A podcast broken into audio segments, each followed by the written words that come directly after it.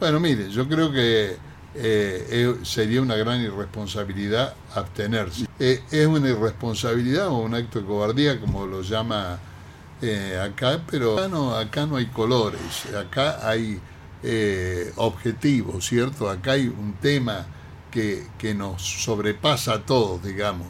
En este baile no nos metimos nosotros, ¿cierto? Nos metieron un grupito de gente que pudo llegar a a la presidencia de la Nación, lamentablemente con la ayuda de nuestro centenario partido, de, algunos dirigentes de nuestro centenario partido, y bueno, tomaron esta irresponsabilidad de, de captar esos dineros que luego no se volcaron a la producción, no se volcaron a la obra pública, no se volcaron a la infraestructura que tanto necesitamos en el país, ¿cierto?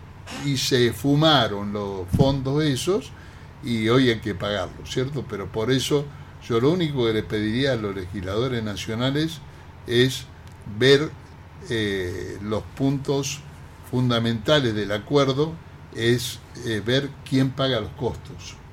¿Quién, la gente. Quién, bueno, justamente, tratar de evitar que la gente de menos recursos tenga que hombrear esta carga tan pesada que va a comenzar después que se acuerde la, la refinanciación de la deuda externa.